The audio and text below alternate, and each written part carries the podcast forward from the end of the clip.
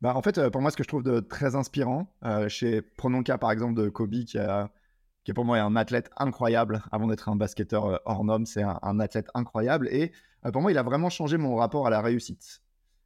pendant longtemps, là aussi, j'avais une vision assez binaire de. C'était très lié au talent, pour moi, la réussite. Donc, soit tu avais la chance de naître sur cette planète avec un talent inné très fort, et auquel cas tu pouvais espérer quelque chose. Toi, tu t'en avais pas, et auquel cas, dur. Et pour moi, Kobe, ce qu'il incarnait, c'est. Euh, il, a, il a montré à quel point le talent, sans travail ou sans niaque, c'est juste un potentiel.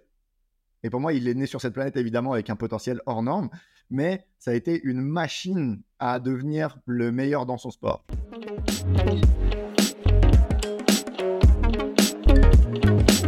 Confidence sportive, le podcast qui parle des émotions du sport.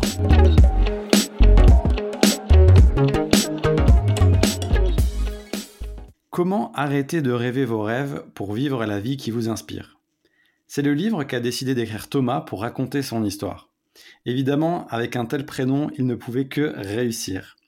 Blague à part, il a participé à une course d'ultra trail hors du commun, l'une des plus dures au monde, 330 km et 24 000 mètres de dénivelé positif en seulement 145 heures. Le tort des géants. Un exploit encore plus impressionnant pour cet amateur de sport qui est coach en développement personnel. On va parler de constellation et plutôt de sa constellation. J'ai nommé Thomas Gibaud. Comment ça va Thomas? Ça va super. Merci Thomas euh, de m'accueillir. Je suis ravi et honoré de pouvoir échanger avec toi. Bah, merci euh, de faire cet épisode en ma compagnie. Je suis ravi, d'autant plus que tu es un fidèle auditeur euh, du podcast Confidence Sportive, je crois. Yes, absolument. Euh, pendant les longues sessions de, course et d'entraînement, je suis un gros dévoreur de podcasts. Et puis, ta voix m'a accompagné pendant plusieurs dizaines de kilomètres, absolument. Ah, écoute, ça me fait plaisir et ça me touche. Alors, quel épisode t'a plu d'ailleurs, plus particulièrement sur le podcast? Hmm, il y en a deux qui me reviennent en, mémoire. Il y en a un qui m'avait beaucoup touché, qui était euh, euh, celui de Sophie euh, Colbus, je crois, la kayakiste. Et ce qui m'avait touché chez elle, c'est moi, je suis admiratif des êtres humains qui arrivent à mettre du et dans leur vie. Et pour moi, elle incarnait ça, Sophie. Elle a envie d'être et maman et championne du monde de kayak. Et je trouve sur la dynamique des rêves dont on va parler aujourd'hui, il y a beaucoup de ou, malheureusement. C'est soit je suis maman ou je fais du kayak. Et pour moi, elle incarnait ça. Donc, euh, celui de Sophie m'avait beaucoup parlé. Et puis, euh, et puis il y avait celui de, euh, de l'apnéiste Arthur. et ce qui m'avait plu chez lui, c'est, moi, ça me touche beaucoup le fait de considérer le sport comme un outil de connaissance de soi. En tout cas, moi, c'est ça que j'allais chercher. Et, et j'ai retrouvé ça, en fait, dans le parcours d'Arthur et dans sa manière d'envisager l'apnée. Il y avait à quel point il partait à la fois découvrir la mer et lui-même dans sa pratique. Et ça m'avait beaucoup touché. Exactement, un épisode avec Arthur Guérin-Boéry qui a retrouvé mmh. euh, sur, euh, sur le podcast. Il est champion d'apnée. Alors, évidemment, c'est déjà énorme, mais il, a rajouté une couche encore supplémentaire d'apnée sous glace. Mmh. Donc, euh, épisode assez incroyable à, l'écouter. Mmh. Je suis assez d'accord avec toi. Alors, évidemment, on va revenir sur ton parcours et également avec ce fil rouge du tort des géants que je ne connaissais absolument pas, pour être tout à fait honnête avec toi. Donc, j'ai découvert cette course à travers ce livre, ton livre, euh, cette incroyable course. Mais avant ça, on va parler aussi de, tes tout premiers souvenirs euh, dans le sport. Il remonte à, quand et c'était quoi tes premières émotions? Hmm. euh, Écoute, en toute transparence, moi je viens d'une de ces familles où, le sport, où le sport est roi. J'ai grandi dans une famille où mon père était handballeur. dès que j'avais 5 ans, il a créé une équipe. et puis, j'ai eu la chance, en fait, de, de 5 ans à 20 ans de jouer avec le même groupe de potes de euh, petite équipe de quartier dans un tout petit bled paumé à côté de Lyon à euh, on a fini en, championnat de France. Donc c'est ça mes émotions. Moi, le sport, ça a jalonné euh, vraiment une grande partie de une grande partie de ma vie. Et donc ces premières émotions, pour moi, c'est ça. C'est être coaché par mon père, entouré de potes dans un tout petit bled, à jouer avec un ballon de hand. c'était ça, ça les grands débuts. Et est-ce que tu avais des rêves plus particulièrement de, vivre aussi du sport, c'est-à-dire de, pourquoi pas aspirer à une carrière de sportif de haut niveau, de sportif professionnel? Carrément. Et, et euh, ça fait écho à ce qu'on disait tout à l'heure en lien avec Sophie. Euh, moi, je mettais beaucoup de ou à l'époque. C'était ou euh, une grande école de commerce ou handballeur pro. Ah, après, ça, c'est la version généreuse. Il y avait aussi un côté de niveau qui est venu se mêler à ça après, au bout d'un moment. Mais pendant un moment, c'était, ça pouvait peut-être s'envisager. Et là, il y a une partie de moi qui a, qui a été trop raisonnable, même si je suis père aujourd'hui, mais qui a mis de la raison là-dedans et qui a fait le choix de prépa à école de commerce, etc. Donc ça veut dire que tu étais déjà dans un centre de formation? Non, je me suis arrêté à l'étape juste avant. j'ai passé les tests et puis, et puis j'étais trop juste. Donc ça m'allait bien aussi de dire que je privilégiais les études, tu vois. Ça, ça satisfaisait mon ego à l'époque. Et donc, euh, donc les études, évidemment. Donc, tu as parlé de, l'école de commerce. Puis, euh, tu réussis assez brillamment avec euh, ta vie professionnelle. Est-ce que, justement, cette période-là, tu, tu passes pas le cap en fait de la professionnalisation ou du haut niveau Est-ce que c'est aussi un regret Et quelle place a le sport à ce moment-là pour toi? Parce qu'en mmh. fait, tu passes d'une activité très dense à, comme tu l'as dit, c'est le sport, mais de côté. Quoi. Ouais, Ouais, c'est très juste. Écoute, euh, le sport, ça a toujours été un moyen pour moi de combler des besoins importants. Euh, on va, euh, j'imagine, en reparler après. Et pendant longtemps, pour moi, le, sport comblait beaucoup avec, avec ce groupe d'amis avec qui j'ai joué au hand pendant très longtemps. Et puis arrive le moment où j'arrête le hand, je fais des études, je pars à Paris. Et là se pose la question de à, à quoi ça ressemble le prochain défi sportif, parce que pour moi, c'était inenvisageable qu'il n'y en ait pas dans ma vie. Et puis, bah, à ce moment-ci, le sport pour moi, c'est devenu un moyen de répondre à un besoin de. Je ressentais l'envie de sortir de ma zone de confort. De... J'avais une vie hyper sécuritaire, toute, toute, douce, toute tracée, études cool, job sympa, une femme au top, une famille, etc. Donc je voyais beaucoup d'ordre de sécurité dans ma vie et je me suis posé la question de à quel point mon prochain projet sportif pouvait être une opportunité de goûter à autre chose et de sortir de ce confort euh, euh, bien installé dans ma vie. Et puis c'est comme ça que l'ultra trail est, est arrivé. Alors justement, le, trail et l'ultra trail, euh, pour les gens qui nous écoutent, comment tu peux définir cette pratique mmh. déjà du trail et quelle est la différence avec l'ultra trail? Oui, avec, avec, plaisir.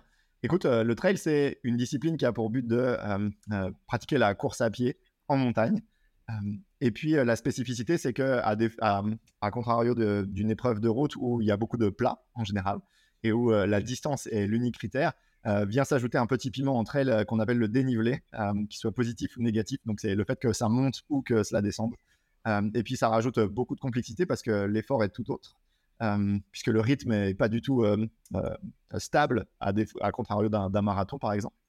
donc c'est vraiment ça, c'est le fait d'aller profiter de la nature, euh, et de tout ce qu'elle peut euh, nous apporter avec l'intention de courir aussi vite que possible, parce qu'au bout d'un moment, la, montagne nous rappelle à nos, à nos limites.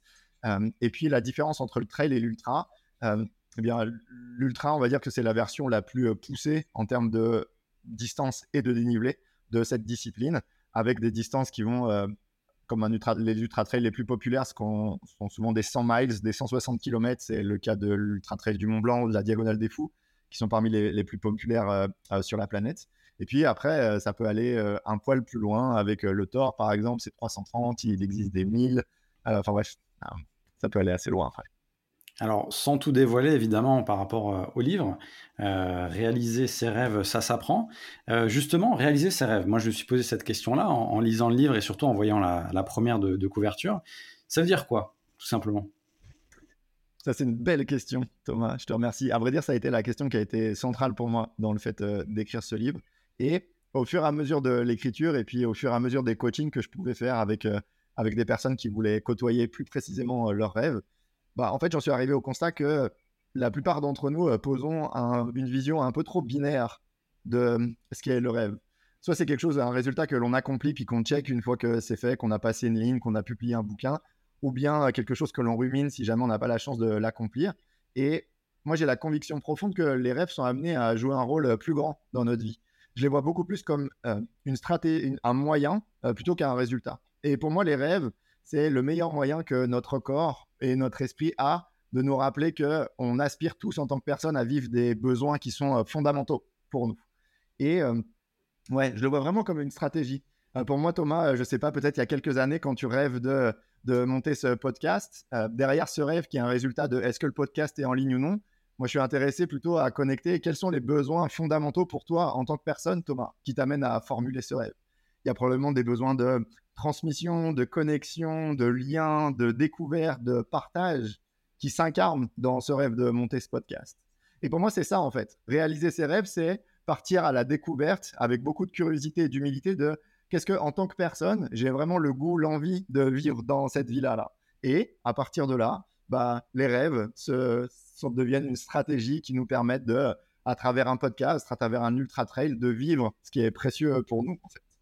Ouais, ouais, mais je partage totalement en fait ce que tu dis parce mmh. que en fait, à la base, tu te dis je vais cocher une case. Mais en fait, ça va beaucoup plus loin parce que le mmh. podcast, moi par exemple, euh, pour mon cas personnel, c'était vraiment d'interviewer des personnes que j'avais pas l'occasion de côtoyer et euh, surtout de transmettre par rapport à une interview, mais pas une interview classique, vraiment avec un angle particulier qui est les émotions dans le sport. Et c'est vrai que les retours euh, derrière ont été au-delà de ce que je pensais faire juste en faisant des interviews dans le podcast. Et c'est vrai que c'est beaucoup plus enrichissant que de cocher une case tout simplement. Ouais, trop bien. Ouais, merci, ça, ça résonne beaucoup ce que tu partages. Et pour moi, euh, ce que tu évoques là, c'est l'illustration de. C'est pour ça que nos rêves, ils, nous collent à la peau aussi longtemps. C'est parce que en fait, ils sont juste le reflet de ce qu'on a vraiment envie de vivre. Et donc, ce besoin-là de partage, de découverte, euh, si tu n'avais pas fait ce podcast, pour autant, il serait toujours présent en toi. Et donc, euh, pour moi, c'est pour ça que nos rêves nous collent et qu'on peut avoir pendant dix ans l'envie de, de monter cette boîte ou de faire ce tour du monde parce que bah, ils sont juste le reflet de ouais, ce qui est vraiment vivant en nous, en fait. Et puis, par rapport à tout ça, c'est aussi les inspirations les inspirations qu'on a en nous. Euh, dans le livre, ce qui est assez marquant aussi, euh, euh, c'est que tu fais référence assez souvent à, des personnes par rapport à, des citations, par rapport à des expériences vécues, notamment des sportifs. en l'occurrence, Kobe Bryant, illustre basketteur qui malheureusement nous a quittés. pourquoi tu t'es inspiré de ces personnes-là et qu'est-ce qu'elles t'ont donné comme moyen d'aller chercher comme objectif? Bah, en fait, euh, pour moi, ce que je trouve de très inspirant, euh, chez, prenons le cas par exemple de Kobe, qui, qui est pour moi un athlète incroyable. Avant d'être un basketteur euh, hors norme, c'est un, athlète incroyable. Et pour moi, il a vraiment changé mon rapport à la réussite. pendant longtemps, là aussi, j'avais une vision assez binaire de. C'était très lié au talent, pour moi, la réussite. Donc, soit tu avais la chance de naître sur cette planète avec un talent inné très fort, et auquel cas tu pouvais espérer quelque chose. Toi, tu t'en avais pas, et auquel cas, dur. Et pour moi, Kobe, ce qu'il incarnait, c'est il a, il a montré à quel point le talent, sans travail ou sans niaque, c'est juste un potentiel. Et pour moi, il est né sur cette planète évidemment avec un potentiel hors norme, mais ça a été une machine à devenir le meilleur dans son sport. Et donc, euh, moi, c'est ça en fait. Il a, il, a, il a amené le fait que pour pouvoir me rapprocher de mes rêves, le talent seul n'allait pas suffire. Donc, ce qui pouvait avoir un côté de ah ben, ça va pas être très confortable, mais aussi ça a amené un champ des possibles beaucoup plus vaste qui est même sans talent, si je suis capable d'avoir un processus très clair et de m'y engager très fort, je suis capable d'avoir des résultats à la hauteur de ce que je Et donc, ouais, pour moi, c'est ça. Bryant, il avait, il avait formalisé très tôt que toute sa carrière, il allait faire au moins un entraînement de plus par jour que ses adversaires. Il allait se lever tous les matins à 3 heures du mat pour à 4 heures être à la salle de gym. Il avait compté que sur 20 ans de carrière, ça équivaut à avoir fait 3, 4, 5 ans d'entraînement de plus que ses adversaires. Et pour lui, ça lui donnait un avantage. Et donc pour moi, c'est ça en fait que je suis allé chercher chez, d'autres, c'est leur rapport à l'engagement, leur rapport à la ténacité, leur rapport à la réussite là. Et puis ouais, Kobe pour moi c'était un, une illustre référence par rapport à ça.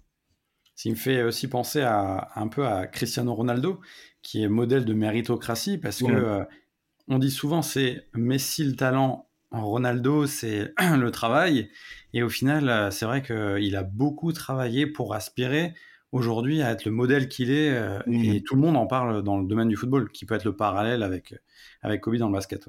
Ouais, canon. Ouais. Et, je ne sais pas quel regard tu portes, toi qui as côtoyé beaucoup de, de, sportifs de haut niveau, mais moi en tout cas, ça a vachement changé le fait que euh, je trouve ça très confortable en fait de se reposer sur le talent. Je trouve que le talent a une trop grosse place dans notre société. Et c'est bien plus confortable de dire, ah bah, Messi ou Ronaldo en est là parce qu'évidemment, il a un pied en or et une condition. Ouais, pas sûr. Je pense que nos rêves sont trop complexes pour ne se reposer uniquement sur du talent. Et je pense que pour moi, c'est un peu une fuite de responsabilité de s'en limiter à ça. Et donc, et c'était ça l'intention avec le bouquin, comment on peut aussi les regarder, nos rêves, à travers, au travers de toutes les implications qu'ils ont dans notre vie pour voir à quel point il y a d'autres leviers que le talent pour s'en rapprocher.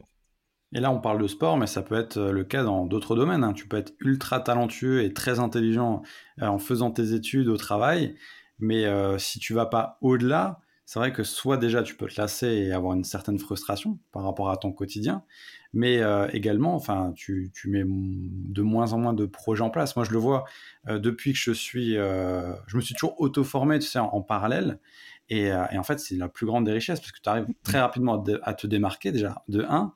Et de deux, tu, tu, vois que tu acquiers des compétences qui sont transversales et qui sont additionnables surtout. Amène à ça. Par rapport à, l'ultra trail, alors, est-ce que, est que justement euh, tu, as, tu as pu faire euh, cette euh, même comparaison? Parce que c'est considéré comme l'une des plus difficiles courses, le Tour des Géants. Et, et je crois savoir que quand tu t'es lancé, tu n'avais jamais participé au moindre trail. Enfin, quand tu as eu l'idée de participer en tout cas. Ouais, ouais, c'est très juste. Oui, et c'est vrai que je me rappelle aujourd'hui en, me voir en parler à, des amis ou à de la famille, et puis il y avait la notion d'être déraisonnable qui est, qui est vite apparue.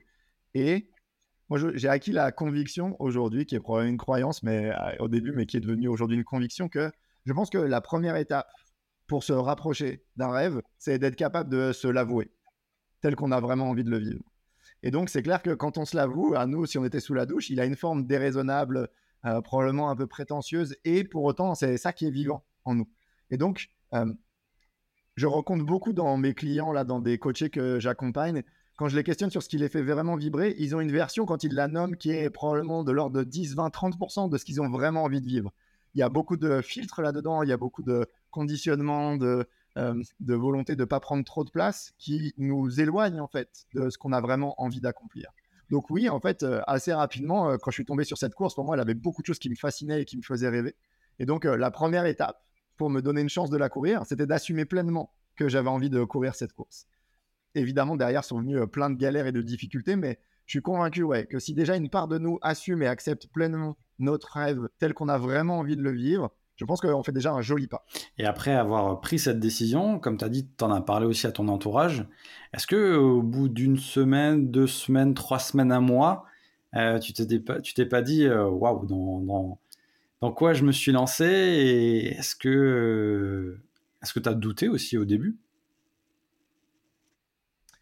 Ouais, c'est clair.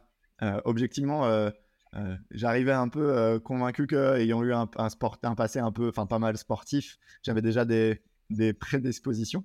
Et puis j'ai en mémoire ce premier trail de prépa que je fais là, euh, qui était un 50 km et, 3000 mètres de dénivelé, et où je vais finir bon dernier à quelques minutes des, barrières horaires, trois heures après l'avant-dernier. donc c'était un peu la leçon un peu cuisante, quoi. J'étais vraiment dans un état pitoyable en en passant la ligne. Donc oui, à ce moment-là, c'est clair que se pose la question de euh, qu'est-ce que ça veut dire que de courir 300 bornes en montagne. Euh, puis je commençais à toucher du doigt ce que ça allait impliquer. Et oui, c'est sûr, euh, il y a eu beaucoup de doutes. Et c'est ce qui m'a aussi beaucoup aidé à comprendre ce que ça voulait dire que ça avançait vers ses rêves. Et, c'est la dimension que, je mets pas mal dans le livre qui est, je pense que nos rêves nous impactent tout autant sur le volet logistique, comment on se structure, comment on se prépare, comment on s'organise, que sur le volet de euh, de, moi j'appelle ça dans le bouquin de l'être, c'est-à-dire euh, comment ça vient nous toucher nous en tant que personne, comment ça, ramène des peurs, comment ça ramène des croyances, comment ça questionne notre rapport à la perfection, au temps, à la fainéantise, etc. Et je considère que pour finir un tort des géants, j'ai dû tout autant réfléchir à comment je structure mon entraînement que comment je diminue mon besoin de perfection dans tout ce que je fais pour pouvoir me donner une chance de réussir. Et donc, j'ai acquis la conviction depuis que plus on est capable de regarder nos rêves en ayant conscience de tout ce qu'ils impactent pour nous, plus on est capable d'identifier des, leviers sur lesquels on a la possibilité d'agir et qui nous, euh, qui sont petit à petit des marches qui nous rapprochent du sommet qu'on a envie d'atteindre. Euh, mais ouais, ça n'a pas été, euh, ça pas été tout rose et tout droit. Donc la première course, si je résume, c'est une grosse prise de conscience par rapport à ce qui t'attend par la suite, prise de recul et un peu de hauteur par rapport à ce que tu peux mettre en place pour structurer ton projet. Et on peut faire le parallèle, hein, que ce soit dans le sport ou ailleurs. Euh, de structurer ton projet pour arriver à un objectif. Oui, absolument. La plupart des gens que j'accompagne aussi ont une vision un peu euh, euh, idéale du rêve, un peu toute rose. Et donc, beaucoup le gardent en tête. Moi, j'appelle ça dans le bouquin la phase du kiff. le kiff, c'est quand on rêve notre rêve, on se le pense sous la tête, puis on se voit franchir cette ligne, on se voit interviewer telle personne en podcast, on se voit, etc. Et je pense que nos rêves bénéficieraient grandement d'être considérés comme des projets. Et pour moi, avec la notion de projet vient la question du comment, en fait. Et pour moi, le comment, c'est ce qui nous sort du fantasme de je peux, je rêve, etc. Il y a au bout d'un moment, OK, ça ressemble à quoi de courir un ultra trail de 300 bornes? Qu'est-ce que ça implique concrètement dans mon quotidien que je ne fais pas aujourd'hui qui, me donne des opportunités de me rapprocher de ce rêve? Est-ce que je suis prêt pour les 12 prochains mois de quoi qu'il arrive, quelle que soit la météo, la température, de me lever à 3 heures du matin tous les samedis pour aller bouffer 80 bords Et là, pour moi, quand on arrive à se poser ces questions-là, on sort de la phase de kiff, on sort du fantasme et on commence à faire de notre rêve un projet et à des implications concrètes dans notre vie. Et là, bah, c'est ce en quoi je pense on peut devenir meilleur à devenir à réaliser ses rêves, c'est lorsqu'on commence à se poser ces questions et à faire de la place dans notre vie pour que euh, qu'implique notre rêve puisse prendre, euh, prendre vie. Alors d'ailleurs, on a parlé euh, de l'Ultra Trail, euh, de ce que tu as mis en place pour, pour le préparer, parce que évidemment, ça se fait pas en une semaine, en un mois de préparation, mais plusieurs mois. une question qui me vient à l'esprit par rapport à tout ça, c'est est-ce que c'est un choix dans le sens où c'est un choix plutôt de vie que tu prends, de, prendre conscience que bah, ça va impliquer qu'il y aura euh, des, choix à faire dans ton parcours pour arriver à, la réalisation de cet ultra trail, où euh, les sportifs parlent souvent de sacrifices dans le sport de haut niveau, euh, de concessions. Qu'est-ce que tu en penses par rapport à ça? Et par rapport à ton cas personnel, évidemment. Alors évidemment, je ne veux pas avoir la prétention de, me mettre dans la peau d'un sportif de haut niveau, mais en tout cas, c'est clair que ce projet a eu beaucoup d'implications. C'est quand même très conséquent ce que ça m'a demandé. Et ça m'a beaucoup fait réfléchir. Euh, moi, j'aimais beaucoup réfléchir pendant mes longues sorties de, de. Et ça m'a beaucoup fait réfléchir sur cette notion de sacrifice. Et en fait, aujourd'hui, j'en suis arrivé au constat que en, matière de rêve, je crois assez peu à la notion de sacrifice. Moi, le sacrifice, c'est plutôt euh, une vision que projettent les autres sur le fait qu'eux ne seraient pas prêts à faire euh, ce qu'on fait. Mais en fait, assez vite, pour moi, c'était assez clair que même quand il pleuvait, qu'il faisait moins 5 degrés, que je devais me lever à 2 heures pour aller courir en montagne sous la pluie pendant une quinzaine d'heures, j'avais pleinement choisi d'être là. Personne ne m'avait forcé. Et donc, euh, pour moi, le sacrifice, après un peu comme s'il euh, il y avait une partie de moi qui n'était pas pleinement alignée avec, avec le fait de faire ce que j'étais en train d'accomplir. Or, euh, moi, j'ai la conviction que je vivais ce que j'avais envie de vivre. Et donc, ça m'a amené cette distinction entre la difficulté et le sacrifice. Ce que je faisais était difficile, c'était pénible, harassant, etc. Mais il n'y avait aucun sacrifice. Je ne sacrifiais rien. J'étais content d'être dans la montagne à 3 heures du matin plutôt que dans mon lit qui n'empêche pas le fait que c'était dur. Donc, disons que je, l'ai plus vu comme ça, comme un, comme un rêve qui avait beaucoup d'implications et de difficultés, mais j'ai pas l'impression d'avoir fait euh, beaucoup de sacrifices. Il y avait quand même un, élément qui a contribué beaucoup à ça, c'est j'ai la chance absolue de vivre avec une femme qui a une qualité de communication exceptionnelle. Donc, on a pu avoir des conversations très euh, denses, profondes sur euh, ce qu'impliquait ce rêve et quel impact il avait sur moi, sur elle, sur nous. D'avoir des conversations très transparentes sur les besoins de chacun en lien avec ça. Ah, donc ça me, donnait un socle très confortable et sécurisant sur lequel je pouvais m'appuyer pour avancer. C'est vrai qu'on on parle peut-être pas assez, mais l'importance de l'entourage, euh, que ce soit dans le sport ou ailleurs, pour atteindre ses objectifs, c'est super important parce que euh, si tu n'as pas un entourage qui comprend mmh. déjà euh, ton objectif, vers quoi tu veux aller, c'est vrai que très rapidement, il peut y avoir des frictions, des tensions. Et on a vu des, sportifs qui, par des mauvais entourages, ont pris des mauvaises décisions et ça, ça a été très compliqué pour eux alors qu'ils avaient, et on en revient à la première partie, un talent fou. Ouais, bah, en fait, ouais, je, considère moi que le rêve en soi est déjà tellement difficile. Par essence, on rêve peu, on rêve peu de choses que l'on a la capacité, en travaillant un tout petit peu, d'accomplir. C'est souvent des sorties de zone de confort assez conséquentes. Donc, de fait, ça va déjà amener en soi son lot de difficultés. Si en plus de ça, on doit euh, dealer avec le fait que des tensions dans notre entourage sur ce qu'implique ce rêve, etc., euh, ça rajoute un niveau de complexité euh, conséquent quand même. Donc, ouais, j'ai eu beaucoup de chance de pouvoir m'appuyer là-dessus. C'est une évidence. Alors, ce qu'il faut savoir également, c'est que tu, te prépares à 100% pour, pour cette ultra trail. Ça prend du temps, ça prend de l'investissement, mais au final, t'es pas sûr de participer à cette course parce que euh, il y a énormément de participants, comme à chaque course, et euh, qu'il y a un tirage au sort.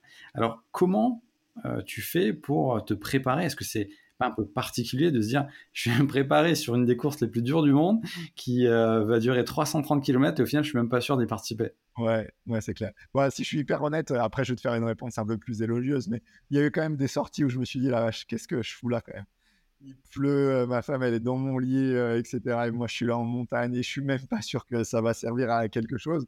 Donc oui, dans les moments de doute, objectivement, c'était une pensée qui revenait. Et ce qui m'a sauvé face à ça, c'est un bouquin de Ben Bergeron, euh, qui était coach de CrossFit et qui, qui a beaucoup de réfléchi sur la notion de performance, d'excellence, etc. Et il m'a beaucoup aidé sur le fait de me raccrocher en tout temps à maîtriser ce sur quoi j'avais un levier. Et donc, par essence, le tirage au sort, à part frauder le truc, j'avais peu de levier pour m'assurer. Et donc, assez vite, dans le cadre du tort, j'ai dissocié les éléments sur lesquels j'avais un levier, mon entraînement, mon sommeil, euh, ma nourriture, mon entourage, des éléments que je ne pouvais pas maîtriser. Le tirage au sort, la météo qu'il fera le jour de la course, etc., euh, etc. Et donc, j'essayais en tout temps de m'attraper quand je commençais à avoir des pensées qui me demandaient de l'énergie ou de la bande passante sur des éléments que je ne pouvais pas maîtriser pour me rappeler sur ah, mais qu'est-ce que tu peux faire aujourd'hui que tu maîtrises qui te rapproche de ton rêve?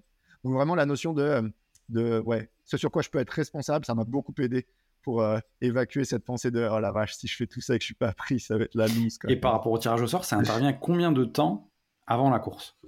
Ça intervient, la course est en septembre et je suis tiré au sort en février.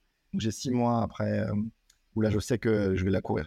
Ok, et à ce moment-là, alors tu ressens quoi par, comme émotion? Est-ce que c'est euh, euh, de l'excitation d'y être, euh, d'être au mois de septembre et de faire cette course? Et est-ce que ça peut être aussi ambivalent, c'est-à-dire d'avoir un peu d'excitation, mais aussi de dire waouh, en fait c'est bon, j'y suis, va falloir que je donne tout maintenant, je peux plus reculer. Ouais, c'est bah, t'as tout dit Thomas. je me rappelle très bien du moment où j'ai reçu le mail, puis il y a un lien où tu cliques dessus, puis t'envoies sur une vidéo, puis le tort, ils sont très forts pour faire des vidéos très inspirantes. Donc il y a à la fois le truc de je vais participer à probablement une des semaines les plus dingues de ma vie. Et, et fuck, ça devient réel là quand même. Euh. Et puis, il te rappelle euh, dans ce mail-là, il te rappelle euh, toutes les conditions qu'il faut remplir, tous les points d'attention auxquels il faut faire gaffe, même si je les savais. Ouais, de se dire que là, je partais pour ça, là, ça, a mis quand même un joli coup de pression.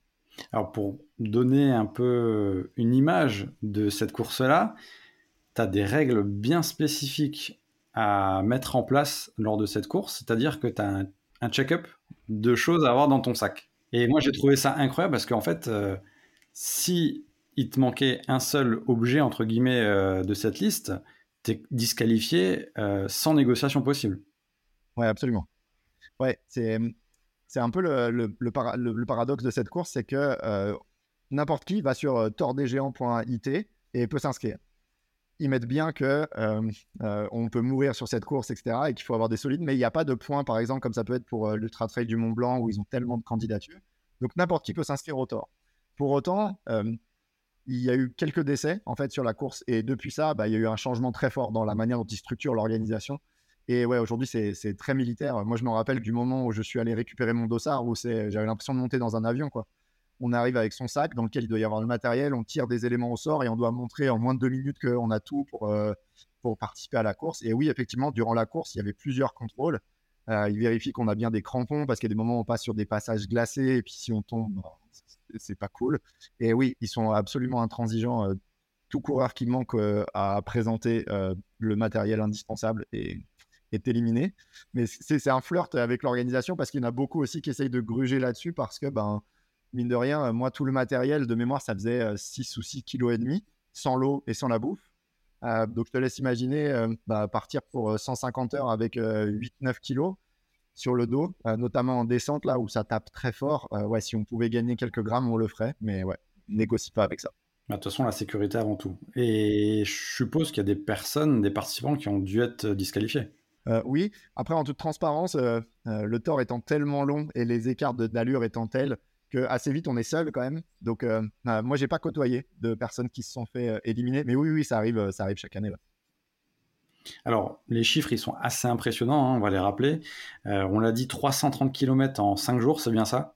En fait la barrière horaire est 150 heures, sachant que la gagne est à l'année où je l'ai fait, la gagne était à 60 70 heures je crois. Ouais c'est impressionnant. Donc ça veut dire que la personne qui a gagné, elle a quasiment pas dormi? Euh, ouais, ils, dorment, euh, ils dorment, euh, ils, peuvent pas ne pas dormir parce que ça devient physiologiquement c'est un poil trop long, mais ils se contentent, je crois, de deux plages horaires de une heure pour la gagne. Et ouais, moi je me rappelle de ma femme qui m'avait appelé en me disant le premier vient de franchir la course et moi j'arrivais à la base de vie de la moitié quoi. J'étais au 150e. Ouais, il y a vraiment des, il y a vraiment des mutants sur cette course. Ce qui est déjà énorme de ce que tu as réalisé toi. Alors le gagnant, c'est un truc carrément de dingue. Et euh, donc, toi, tu es à peu près à deux heures de sommeil par nuit, ce qui est quand même euh, déjà relativement peu. Euh, c'est au-delà de moi ce que je peux imaginer par rapport à mon propre corps. Et en plus, les Thomas, euh, si, si on se complète bien, bah, moi je suis une grosse marmotte. Et est-ce que c'était aussi également ton cas? Ouais, carrément. je suis comme toi. Je dors, je dors beaucoup. mais c'est probablement l'un des plus gros apprentissages en fait que j'ai fait pendant cette course, qui est aujourd'hui j'ai la conviction absolue que ma tête, elle abandonne avant mon corps. dire, le corps humain là, c'est une machine qui est, qui est prodigieuse. Et c'était vraiment la grosse interrogation de à quel point j'allais être capable d'encaisser euh, euh, autant d'efforts physiques euh, avec aussi peu de récupération. Et c'était prodigieux. Bon, les deux, trois premiers jours, je vais pas te faire de dessin, c'était compliqué. J'avais des vertiges, des hallucinations. J'ai appelé ma femme pour lui tenir des propos incohérents. Enfin bref, au début, c'était un peu rude. Et puis, une fois que mon corps a pris un peu le coup de OK, je dors par planche, par plage de 1h30, je mange très peu, mais très souvent, je mange beaucoup de sucre. Une fois que mon corps s'était habitué à ça, je me souviens avoir des, temps de récup de 1h, 1h15 où je repartais, mais j'avais l'impression d'avoir dormi 10 heures en fait. Donc, euh, ouais, je, maintenant j'ai la conviction que ma tête abandonne avant mon corps, c'est une évidence. Donc, c'est-à-dire qu'une fois que la mémoire du corps agit, tu peux, euh, tu peux aller vraiment au-delà et, te mettre en, ordre de marche. Quoi. Ouais, carrément. En fait, c'était ça. C'était comme si l'idée de pas dormir, elle était plus violente que le fait de ne pas dormir physiquement. En fait. Mais c'était plus ma tête qui me disait Oh la vache, Tom, t'as dormi qu'une heure, etc ça me faisait plus mal que en fait mon corps qui lui avait quasiment récupéré. Donc ouais, c'était assez intéressant à vivre. c'est assez impressionnant. D'ailleurs, ce qui m'a surpris aussi en, lisant ton livre, c'est que il y a le côté narratif, puisque tu racontes comment tu t'es préparé, tu racontes l'ultra trail. Donc il y a ces deux grands moments dans, dans, le livre, mais il est très segmenté, un peu comme la course, parce que pour atteindre un gros objectif, il faut avoir des sous-objectifs. Euh, et, pour y arriver, ben, ce qui est assez agréable dans le livre et facile à lire, c'est qu'il euh, il y a des vrais euh, conseils et des tips actionnables. Alors, sans tout dévoiler, évidemment, comment, tu veux, comment tu peux nous expliquer ce que tu as voulu mettre dans, dans ce livre? Oui, bah, en fait, c'est une partie de mon job. Moi, c'est en, entreprise, c'est d'aider les organisations qui ont des projets complexes à avancer. Et dans mon job, on entend par complexe euh, lorsqu'il y a plus d'éléments quand on démarre une activité et qu'il y a plus d'éléments que l'on ignore que d'éléments que l'on connaît ou que l'on maîtrise. Et pour moi, nos rêves, c'est la quintessence de ça. Il y a beaucoup plus de choses que l'on va devoir découvrir que d'éléments que l'on maîtrise déjà. En fait. Et donc, euh, je crois vraiment que euh, regarder nos rêves avec le prisme du résultat final, ça amène à deux choses. Ça nous rend incapables et ça nous rend procrastinateurs, voire fainéants. Et donc, je suis convaincu du fait que c'est une compétence à développer que d'être capable d'identifier les petits éléments qui constituent la réussite globale de notre rêve. Et c'est comme ça que dans le bouquin, j'en suis arrivé à ce, concept de la constellation. C'est ce groupe d'étoiles qui forment un tout cohérent. Et comme si euh, l'intitulé de notre rêve, c'était le centre de la constellation. Mais si je regarde la grande ours avec un prisme trop étroit, bah, je ne vois pas la casserole dans son entièreté. Et moi, je crois beaucoup à ça pour euh, nos rêves, en fait. C'est comment, encore une fois, on aiguise avec beaucoup plus de nuances, de discernement, de compréhension, de curiosité, de questionnement, on aiguise notre capacité à voir de quoi nos rêves sont faits. Et plus on est capable de cela, plus on est capable d'identifier des petits leviers beaucoup plus accessibles qui ont pour objectif de nous mettre en mouvement. Moi, par exemple, j'en suis arrivé très vite au constat que bah, courir un tort pour euh, réaliser ce rêve, ça ne se résumait pas à juste bien courir c'est clair que pour courir, pour rêver, réaliser ce rêve du tort, la notion de l'implication familiale, ça allait au moins autant jouer que ma capacité à courir vite en montée. Le fait de ne pas être quelqu'un qui procrastine, ça allait aussi jouer. Le fait d'être entouré des bonnes personnes, ça allait tout aussi jouer. Et donc, à partir de là, en fait, j'ai été capable de designer une forme de constellation du rêve avec tous les impacts qu'il allait avoir dans ma vie. Et pour chacun d'eux, de me poser la question de comment je souhaite m'organiser, qu'est-ce que ça implique pour moi, c'est quoi les actions que je pourrais mettre en œuvre. Et de ça m'a amené à passer de est-ce que oui ou non je vais réussir le tort des géants à comment je suis capable de mettre une entente saine avec ma femme pour me permettre de courir régulièrement. L'un est une montagne inaccessible, l'autre est un élément très concret, pragmatique sur lequel je peux euh, m'engager dès demain en fait. Et mon tort à moi ou mon rêve, ça a été une somme de petites actions comme ça. Et plus on en fait, c'est un peu les dominos, plus on en fait, au bout d'un moment, il y a quelque chose de dingue qui est capable euh, d'être accompli. Et aujourd'hui, pour l'avoir expérimenté sur, euh, sur pas mal de coachés, j'ai la conviction que c'est un, gros vecteur de maximiser nos chances de réussir, en fait. Identifier chacun des petits leviers qui, une fois mis bout à bout, font que bah, je suis sur le départ du temps des géants, ou je publie un podcast, ou etc. etc. Donc, comme un sportif de haut niveau, prendre en conscience de la partie mentale, de la partie physique, de la partie nutritionnelle, de la partie de gestion du stress par rapport à l'environnement, euh, de la foule, euh, du coach, du management, etc. De prendre tous ces éléments comme une toile d'araignée et de tisser et de prendre vraiment les éléments au maximum pour bah, tirer la quintessence de, son potentiel. Absolument. Je suis hyper d'accord avec ça. Et par rapport à la couverture du livre, qui est aussi assez intéressante, donc les gens euh, la voient pas directement, mais on, partagera bien sûr le lien euh, concernant le livre. Euh, comment tu peux décrire cette première page de couverture qui, moi, en fait, en lisant le livre, pensais qu'elle pourrait être un peu plus sportive. Sans pour autant, par exemple, euh, avoir un, jugement par rapport à ça. Mais est-ce que tu peux nous décrire pourquoi? En fait, moi, j'étais très euh, aligné avec le fait que ce que j'avais envie d'écrire, c'était un bouquin qui euh, proposait une expérience de comment on peut se structurer, s'organiser pour accomplir des objectifs ambitieux sans pour autant avoir un talent à la base incroyable pour ça. Ça, c'était mon, la raison d'être de ce bouquin. Et donc, face à cette intention-là, pour moi, le tort, c'est juste l'exemple qui fait sens pour moi, qui me permet d'illustrer les différents concepts. Or, j'ai vite réalisé que ce que moi je considère être un rêve, comme courir le tort des géants, bah, pour certains, c'est juste la mort sur terre, en fait, de faire ça. Et donc, j'avais pas envie que ce soit plutôt un récit de course, j'avais plutôt envie que le tort ou la course viennent illustrer, étayer certains des concepts un peu plus théoriques que je voulais amener. Euh, mais je suis assez aligné avec euh, mon intention du départ qui était euh, ouais, faire un bouquin qui aide les gens à se rapprocher de ce qui les inspire vraiment. Ouais, concrètement. C'est exactement ça. Par rapport à, tout ça aussi, euh, bah, forcément, on va parler des émotions, des émotions dans le sport. Qu'est-ce que tu as ressenti dans cette course? Alors, tu l'as un peu euh, euh, dit tout à l'heure, tu as eu des moments au début compliqués d'hallucination. Qu'est-ce que tu as ressenti par la suite, sachant que, bah, on va dire, as, si on le découpe en trois phases, on va dire tous les 100 km, qu'est-ce que tu as, ressenti plus ou moins? Ouais, c'est très juste. Euh, c'est à peu près ça en plus ce qui s'est passé. Pour moi, les, les 100 premiers, c'est euh, euh, c'est beaucoup, de, beaucoup de difficultés. Parce qu'on enchaîne beaucoup de très gros cols en fait dans les débuts de course. Et puis, ce qui était vraiment difficile, c'est l'amplitude thermique. Les organisateurs sont suffisamment vicieux pour le mettre à la période de l'année où l'amplitude thermique est la plus forte en fait. Donc, on peut se retrouver avec des 30-35 degrés plein cagnard en pleine en journée et des moins 10, moins 15, vent, pluie, neige, en altitude à 3000 mètres la nuit. Euh, et donc, euh, ça amène à beaucoup de complexité parce que bah, notre corps doit encaisser ça. On doit aussi avoir le matériel pour pouvoir être prêt à ça. et donc, porter celui qu'on n'utilise pas. Quand on a 35 degrés, bah, il faut porter tout ce qui nous permettra de survivre à moins 10. Donc, ces 100, 100 premiers kilomètres, ça a été beaucoup pour moi. c'était éreintant physiquement. J'étais encore à peu près frais mentalement, mais c'était la fatigue. Donc là, l'émotion pour moi, c'était. il y avait beaucoup de volonté d'être dans l'instant présent, de surtout pas projeter. J'avais la conviction absolue, c'était mon engagement en démarrant cette course que pour me donner une chance d'aller au bout, il fallait absolument que je m'interdise de penser long terme. Si je commence à dire là-bas, j'ai déjà des je suis au 80e, il en reste 250, c'est sûr que je rends mon ça.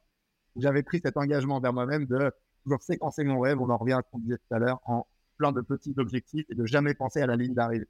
Euh, et puis après, euh, une fois qu'on a passé ces, 100 premiers kilomètres, euh, bah là, objectivement, euh, mon corps commence à, commence à prendre quand même assez cher. Et donc là, bah, je commence à expérimenter des niveaux de fatigue que j'avais jamais connus, en fait, dans ma vie. Encore plus en tant qu'ex-parisien, fraîchement je le vois, je veux dire, il, agréable. Et donc là, je me suis commencé, j'ai commencé à expérimenter des choses comme la peur. J'ai vraiment souvenir, même physiquement, parfois quand j'y repense, mon corps s'en rappelle.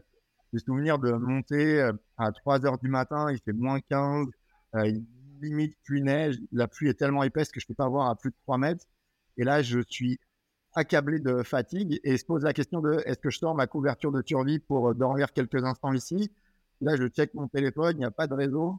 Et là, ça pose la question de si je m'endors là, est-ce que je me réveille vraiment?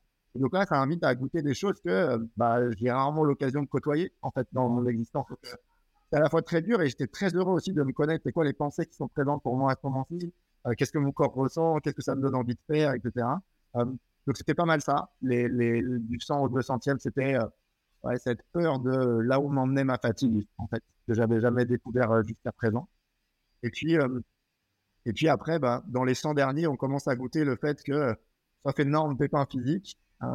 ma tête va suffire à m'emmener là-bas j'avais cette conviction en démarrant la course que l'entraînement, il te permet à ton corps d'aller aussi loin que possible dans les meilleures conditions, mais il n'y a pas un entraînement qui allait lui permettre de finir un tour euh, tranquille. Donc euh, après, c'était hyper aussi précieux de voir pour moi quel rôle jouait mon mental, mon abnégation, mon acharnement dans le fait de peu importe qu'il y aura honnêtement. Donc je dirais ça. Et puis, et puis la dernière émotion pour moi, c'était probablement la plus, la plus douce à vivre, qui est bah, euh, moi, je travaille beaucoup en visualisation euh, pendant mes entraînements. C'est une technique qui, a beaucoup d'impact euh, sur moi. Et c'est clair que cette ligne d'arrivée du Thor, j'ai visualisé des des centaines, des milliers de fois. Et donc, c'est vrai que lorsqu'elle se profile là, dans les rues de Courmayeur après, après 150 heures, c'est un sentiment assez particulier et je me revois à 10 mètres de la ligne m'arrêter et la regarder et prendre le temps d'intégrer pleinement ce qu'elle voulait dire pour moi émotionnellement, somatiquement, de goûter euh, ce que voulait dire euh, ce moment, parce que les dix pas qui restaient, ils avaient une portée assez dingue en lien avec tout ce qui s'était passé dans ma vie dans les deux années précédentes. Et je crois que ce qui m'a le plus touché, c'est, euh, j'ai pas mal réfléchi sur cette notion de la reconnaissance des autres versus ma reconnaissance. Et à ce moment-ci, l'émotion, c'était beaucoup de reconnaissance et de gratitude envers moi et envers ceux qui m'ont permis de vivre ce moment. C'est ça qui, était très présent pour moi. Est-ce que tu penses que tu es allé euh, au bout de ce que tu pouvais mettre en place? Ou est-ce que, euh, dans le sens, euh, est-ce que tu aurais pu encore mieux te préparer à cette course avec le recul? Au contraire, on a plutôt tendance à me dire, à la vache, t'es plutôt un taré d'avoir poussé. est-ce qu'il y aurait pu avoir mieux? Probablement, sur un élément, je dirais. je pense qu'aujourd'hui, avec le fait d'avoir accompagné autant de personnes sur ce volet-là, de la, fin, de se rapprocher de ce qui nous inspire vraiment. Je pense que ça a aiguisé ma capacité à cerner finement et rapidement ce qui se joue. Et probablement que j'aurais pu gagner en efficacité. J'aurais peut-être pas eu besoin de prendre autant de murs, de me planter aussi fort en Ardèche pour me rendre compte de ce qui était en train de se jouer pour moi. Euh, et en même temps, j'ai aussi beaucoup de gratitude pour ça parce que c'est ce qui m'a permis d'arriver à me donner l'élan pour euh, travailler autant. Mais ouais, je pense qu'aujourd'hui, je serais plus capable rapidement d'identifier ce qui aurait un impact pour moi. Au-delà du livre, maintenant, euh, bah, on l'a dit également en introduction, tu es également euh, coach en développement personnel depuis plus de 10 ans. Est-ce que tu prends souvent des exemples euh, liés euh, au sport dans les conférences, dans les coachings que tu mets en place et que tu animes? Moi, je suis convaincu que la connaissance de soi n'a pas la place qu'elle devrait avoir aujourd'hui dans la société. Et on, y prête toujours un côté un peu bisounours, un peu perché, de ouais, c'est bien, etc. Et dans ma perspective, être capable d'identifier avec beaucoup de clarté, discernement, euh, nos automatismes, nos croyances, nos fonctionnements, nos peurs, c'est un élément indispensable pour euh, maximiser nos chances de se rapprocher de nos rêves. Et donc, bah, le fait de euh, prendre ça concrètement et de leur dire, bah, voilà ce que ça peut être, par exemple, les jugements négatifs, puis de le mettre dans un contexte de j'ai vécu ça pour me préparer au tort des géants, parce que j'arrêtais pas de me dire qu'il y avait des gars qui étaient meilleurs, pourquoi je m'inscrivais, qui je suis pour m'inscrire, etc. Et donc de teinter ça dans des contextes très concrets de projets de rêve, je pense que c'est un moyen de rendre ça beaucoup plus euh, concret et pertinent au-delà de euh, c'est juste un truc pour des gars perchés qui réfléchissent beaucoup sur eux-mêmes, assis en tailleur sur un tapis. Moi, je crois que ça a un côté très pragmatique la connaissance de soi et que c'est tout aussi important que de savoir bien courir pour courir en temps. Est-ce que tu penses que par rapport à cette connaissance de, soi, concernant le sport et la société au, sens plus large, euh, tu penses que les gens rêvent plus, surtout euh, après ce qu'on a vécu, après le Covid, après le confinement, pour entreprendre un peu euh, plus simplement ce, qu'on ce qui nous anime vraiment? En tout cas, ce que j'observe, c'est que depuis le Covid, j'ai beaucoup plus de, gens qui, qui, souhaitent discuter pour prendre du recul sur ce qu'ils vivent et être capable de remettre peut-être un peu plus d'alignement entre ce à quoi ressemble le vie et ce à quoi ils aspirent vraiment. Et mon regard, euh, mon modeste regard, moi, c'est que le Covid, euh, il a eu pour euh, vertu de nous recentrer sur l'essentiel. Parce que de force, on nous a coupé de ce qu'on pourrait nommer comme le superflu parfois. et donc, ouais, je vois beaucoup plus de gens qui, depuis le Covid, ont eu des temps de questionnement, d'introspection, un peu forcés, certes, mais qui les ont amenés à faire un petit peu un point et potentiellement voir une forme de désalignement, de décalage et à vouloir remettre un peu plus d'intention là-dedans, de dire je pense que je pourrais plus sevrer à faire que ma vie soit le reflet de ce qui m'inspire et ce qui m'importe vraiment. Euh, ouais, moi j'observe ça en tout cas. Et qu'est-ce qui manque justement euh, aux gens au sens large pour réaliser leurs rêves? Parce que au final, on peut avoir, tu vois, l'envie de le faire, mais qu'est-ce qui manque concrètement qui pourrait faire que des personnes qui nous écoutent, par exemple, se disent ah, j'y vais, mais j'y vais à fond? Évidemment, je n'ai pas la prétention d'avoir une réponse absolue. Je peux juste partager ce, que, ce que moi j'ai pu observer. Je pense que ce qui aiderait plus de personnes, c'est d'arrêter de rêver ses rêves, en fait. Je l'ai fait pendant très longtemps. Je m'observais pendant longtemps. le simple fait de parler du fait que j'avais envie de courir un tort et de dénoncer cette dimension un peu irréelle, là, je voyais l'effet que ça avait sur les gens. Et c'est comme si le simple fait d'en parler suffisait à penser que je l'avais couru, en fait. Je pense qu'on est beaucoup à, rêver nos rêves, à juste euh, avoir des douces pensées en lien avec ça. Et donc, ouais, sortir de cette phase de kiff et rentrer vraiment dans une phase de taf, là, où on se pose la question notamment du comment, je pense que c'est un premier levier. Et, le second, euh, qui est là peut-être une déformation euh, professionnelle, mais moi j'ai la conviction que nous sommes beaucoup dans notre société axés sur le faire. Et donc on, prend beaucoup nos rêves euh, en lien avec euh, la notion de comment je m'organise, c'est quoi ma routine, c'est quoi mon processus, c'est quoi les bons outils, c'est quoi, etc. Et c'est pas toi que je vais l'apprendre vu le nom de ton podcast, mais je suis convaincu que la dimension émotionnelle, euh, elle est tout aussi importante parce que par définition, ils vont en générer des émotions de nos rêves, puisqu'ils nous sortent de notre zone de confort, de ce qu'on maîtrise, de ce dont on a l'habitude. Donc je pense qu'être capable aussi de mieux se connaître sur le volet de l'être, je pense que c'est un élément qui est très bloquant euh, sur le fait de se rapprocher de ses rêves. Donc je mettrais ces deux axes-là. Et est-ce que tu penses aussi que le fait euh, euh, d'être adulte, enfin en grandissant, on perd un peu cette insouciance aussi qu'on avait quand on était enfant, qui fait que ben, tout simplement on rêvait plus Moi je pense que c'est une question qui m'a beaucoup aussi, là aussi, que j'ai beaucoup emporté dans mes sessions de course. Est-ce qu'on rêve moins en étant adulte? Et ma conviction, c'est une conviction, je pense pas en fait. Je pense plus que, je pense surtout que étant enfant, on a la chance d'avoir beaucoup moins de conditionnement. Et donc, il y a beaucoup moins de filtres avec lesquels on va regarder nos rêves. Et il y a une forme de pureté, de candeur, de naïveté, dans le sens noble du terme de la naïveté, qui fait que on est capable d'honorer nos rêves en tant qu'enfant. Là où, en tant qu'adulte, on a appris à ne pas prendre trop de place, à ne pas être déraisonnable, à être bien sage, à être un bon garçon, à être un bon étudiant, à être un bon employé. Et je pense que ces prismes-là, là, bah, c'est autant de couches qui nous éloignent de nos rêves, de cette petite flamme là qui est en nous. Donc je pense plutôt que je pense pas qu'on rêve moins. Euh, je pense qu'on a désappris à, à écouter notre flamme intérieure. En fait, c'est plus ça mon regard. Donc on rêve mais différemment. Ouais, je dirais plutôt ça. Ok, parfait. Thomas, on arrive quasiment à la fin de l'épisode, c'est passé euh, super vite. Euh, et c'était très intéressant d'ailleurs. Je te remercie. Avec le recul par, rapport à cette, par rapport à tout ce que tu as fait, donc il y a la préparation de l'Ultra Trail. Tu l'as fait. Tu as écrit un livre dans la foulée. Comment tu fais pour concilier tout ça? Parce qu'au final, c'est quand même euh, un gros défi, chaque étape, la préparation, la réalisation, et puis la réalisation aussi de l'écriture d'un livre, parce qu'à la base, tu n'es pas auteur non plus. Mmh. Ouais, c'est très juste. Donc tu t'es dit, je vais, je vais, je vais vraiment sortir de ma zone de confort pour le coup. Ouais, ce que j'observe en fait, c'est, c'est un peu le, livre il s'ouvre avec cette question, c'est à quoi ressembleraient nos vies et le monde si chacun de nous devenait meilleur à réaliser ses rêves? C'est la question qui a ouvert le livre. Et en fait, aujourd'hui, je porte le regard que euh, je suis pas un trailer incroyable et je suis certainement pas un auteur incroyable. En revanche, je pense avoir, avoir développé des compétences dans le fait de me rapprocher de mes rêves en fait. Et donc, c'est ça, être capable de regarder beaucoup plus le processus que le résultat. Je suis pas devenu un trailer incroyable, je suis pas un auteur incroyable, mais par contre, je suis assez bon aujourd'hui pour être capable de me poser les questions de OK, si j'ai l'élan, l'envie, le rêve d'écrire un rêve, qu'est-ce que ça demande? Et aujourd'hui, je pense être devenu euh, pas mauvais à ça. Et puis, euh, encore une fois, on en revient. Euh, je pense aussi que j'ai la chance d'avoir un environnement qui, notamment avec, avec mon épouse et ma famille, qui est hyper aidant pour ça. Évidemment, on a envie de savoir la suite. Quels sont tes projets pour cette euh, deuxième partie d'année 2023 Moi, on a un tableau des rêves à la maison, dans lequel, euh, évidemment, tu t'en doutes, dans lequel euh, chacun des membres de la famille, mon épouse, moi-même, mais aussi nos deux filles qui ont 3 et 5 ans, inscrivent leurs rêves. Le but, c'est qu'on puisse connecter le plus souvent possible à ces rêves-là.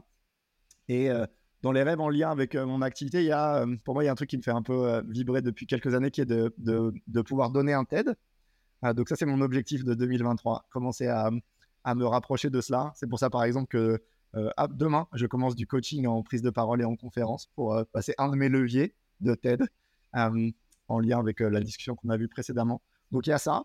Et, et l'autre projet qui est, j'aspire à devenir meilleur dans le fait d'avoir une harmonie plus grande entre mes envies, mes élans, ceux, de, ceux de mon épouse et la dynamique familiale elle est bonne aujourd'hui. J'aimerais qu'elle soit excellente. Donc, j'ai aussi envie de mettre de l'énergie à, à œuvrer pour ça. Des beaux projets, en tout cas, des beaux défis. Ouais, absolument. Alors, on arrive, comme on l'a dit tout à l'heure, à la fin. Il nous reste allez, deux grandes questions euh, qui sont assez récurrentes dans le podcast. C'est toujours dans, dans l'introspection. Si tu devais croiser maintenant le petit Thomas, à l'âge de 10 ans, tu lui dirais quoi? Je lui dirais qu'il a de la chance. je m'estime être un être humain chanceux. Et je lui dirais de savourer pleinement sa chance. Et dans savourer sa chance, pour moi, ça a deux implications. La première, c'est le pouvoir de la gratitude moi, j'ai une gratitude infinie de, d'être capable d'avoir un corps qui me soutient dans ce que j'ai envie de faire, le fait d'avoir ouais, des, aspirations qui fait qu'on discute tous les deux. Je me sens hyper chanceux euh, de pouvoir euh, faire ça. Et l'autre volet de la chance, pour moi, si on accepte vraiment que ce qu'on vit est, lié euh, en partie à la chance, ça amène pour moi à la notion de comment je me mets au service. Et donc, ouais, je dirais de se rappeler de ça qu'il a beaucoup de chance et qu'il peut avoir beaucoup de gratitude et que ça va l'inciter à se mettre au service des autres. sans aller trop loin euh, dans, la réflexion, euh, moi, ça, me questionne aussi de... Je me suis dit aussi ça, ouais, mais il y a aussi beaucoup de travail. Oui, mais je me rends compte aussi que ce travail, il est simple. Et j'ai de la chance qu'en tant que personne, je suis un mec qui, euh, pour qui se poser des questions et réfléchir et travailler très fort, pour moi, c'est fluide. C'est pas du tout un sacrifice, on en revient à cette tout à l'heure. Donc, je mesure la chance que, tu vois, j'ai pas à galérer fort pour aller m'entraîner ou des choses comme ça. donc, il y a évidemment du travail, mais j'ai aussi envie d'honorer la partie de chance dans ce que je suis. Parfait. Avant de terminer, quel invité, c'est le rituel, tu aimerais euh, entendre dans le podcast Confidence Sportive sur les émotions dans son sport ou ses sports euh, Tu as le choix bien sûr entre des sportifs, des coachs, des dirigeants ou d'autres personnes qui gravitent euh, autour du milieu du sport. Si tu as un ou plusieurs noms, c'est le moment. Ok, cool. Il y en a un que tu ne pourras pas malheureusement parce qu'il nous a quittés, mais pour moi, Kobe, c'est vraiment c'est vraiment, ouais, c'est vraiment quelqu'un qui posait un regard sur le sport que je trouvais vraiment euh, incroyablement inspirant. À défaut de pouvoir l'entendre, je peux que recommander aux auditeurs d'aller euh, d'aller euh, lire son bouquin qui s'appelle Mamba Mentality, qui est pour moi un, must pour toute personne qui s'intéresse au sport. Et en possible, pour moi, il y aurait un grand monsieur de la montagne et du trail qui est Kylian Jornet. indépendamment de ses performances qui sont stratosphériques, moi, ce qui m'inspire beaucoup chez cette personne, c'est le regard qu'il pose sur sa pratique, en fait. À quel point, là aussi, c'est c'est pas un sport pour lui, c'est qui il est.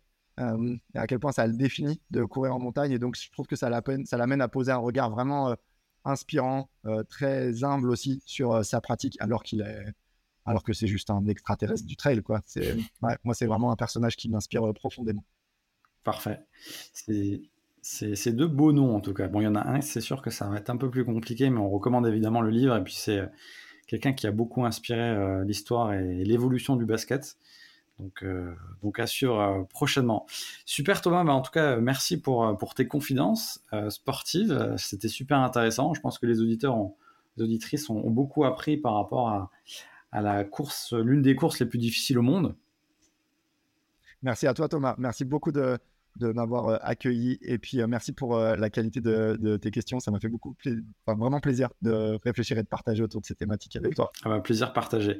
si on veut te soutenir maintenant et te suivre, comment on fait par rapport à, tout simplement bah, ton activité, mais également la promotion et si on veut se procurer ce livre? Bah, Pour le bouquin, vous pouvez taper sur Google Réaliser ses rêves, ça s'apprend. vous, trouvez, vous trouverez ça assez facilement. Et ensuite, euh, me concernant, euh, là où je suis le plus actif, c'est sur LinkedIn. Euh, je poste quotidiennement autour des thématiques comme bah, le rêve, la productivité, l'efficacité. Donc, si c'est des thématiques qui résonnent pour vous, qui font du sens, vous pouvez me retrouver là. Et puis sinon, sous format de newsletter, vous pouvez tout retrouver sur mon site thomasgibo.fr. Pareil, je propose de manière hebdomadaire des regards autour de ces thématiques-là.